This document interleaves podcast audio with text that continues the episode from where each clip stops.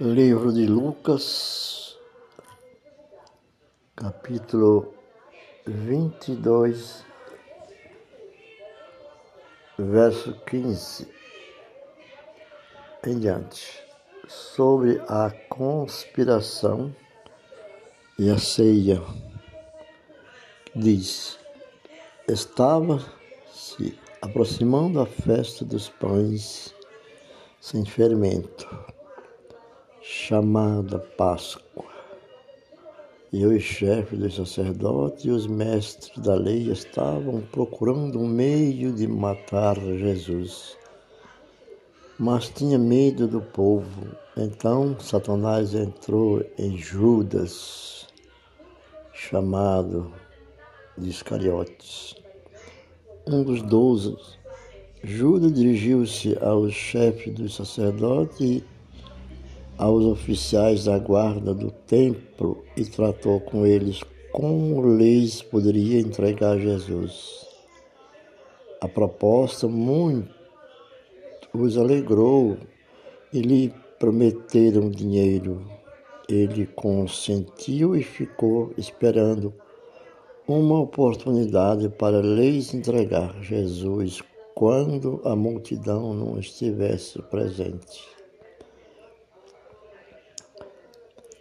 Sobre a ceia do Senhor, que estão escritos em Mateus 26, 17 ao 35, em Marcos 14, do verso 12 31, João 13, 18 30 e 36 38.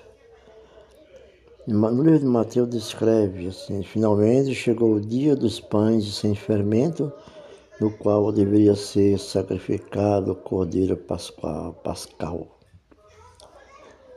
Jesus enviou Pedro e João dizendo: Vão preparar a refeição da Páscoa.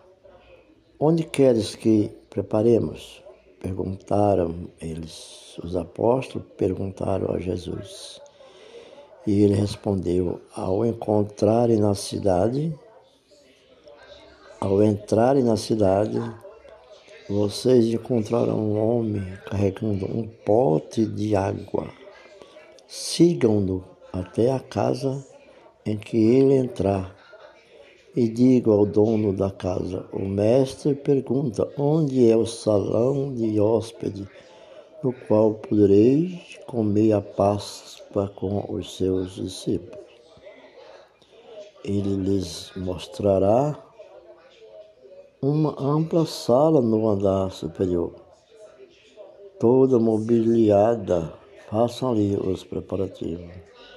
Isto, palavra que Jesus orientava aos apóstolos, que assim aquele hospedeiro e, e lhes ia dizer a ele. E eles saíram e encontraram tudo como Jesus lhes tinha dito. Então, prepararam a Páscoa. Quando chegou a hora, Jesus e os seus discípulos reclinaram-se à mesa e, lhes, e disse-lhes: Desejei ansiosamente, falou Jesus, comer esta Páscoa com vocês antes de sofrer. Pois eu digo, palavra do Senhor, né? não comerei dela novamente até que se cumpra no reino de Deus. Recebendo um cálice, ele deu graças e disse. Está no verso, 30, no verso 17 de, e diz: tomem isto e partilhem uns com os outros, pois eu digo que não beberei outra vez do fruto da videira até que venha o reino de Deus. Tomando o pão, deu graças, partiu e deu aos discípulos, dizendo: Isto é o meu corpo dado em favor de vocês. Façam isto em memória de mim. Esse é o princípio central da Santa Ceia do Senhor. Da mesma forma, depois da ceia, tomou o cálice, dizendo: Este cálice é a nova aliança no meu sangue, derramado em favor de vocês. Mas eis que a mão daquele que vai me trair está com a minha sobre a mesa. Falou Jesus. O filho do homem vai, como foi determinado. Mas ai daquele que o trair. Aqui Jesus chama atenção, indicando sobre o traidor. E eles começaram a perguntar uns aos outros qual deles iria fazer aquilo Surgiu também uma discussão entre eles acerca de qual deles era considerado o maior. Jesus lhe disse: Os reis das nações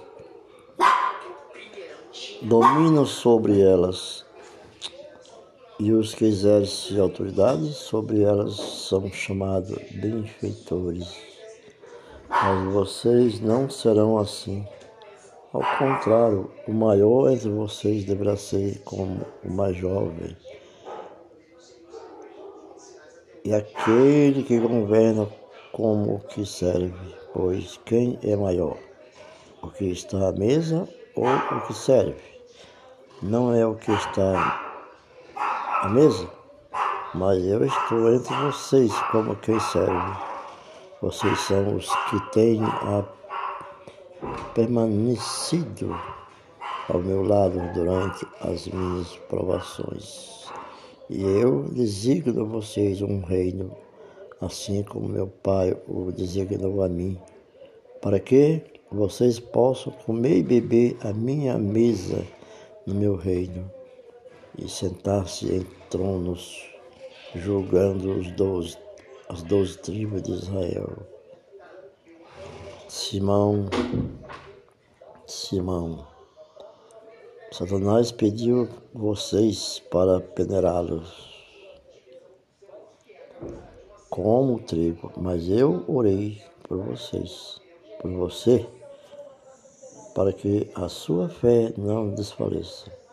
E quando você se converter, fortalecerá os seus irmãos.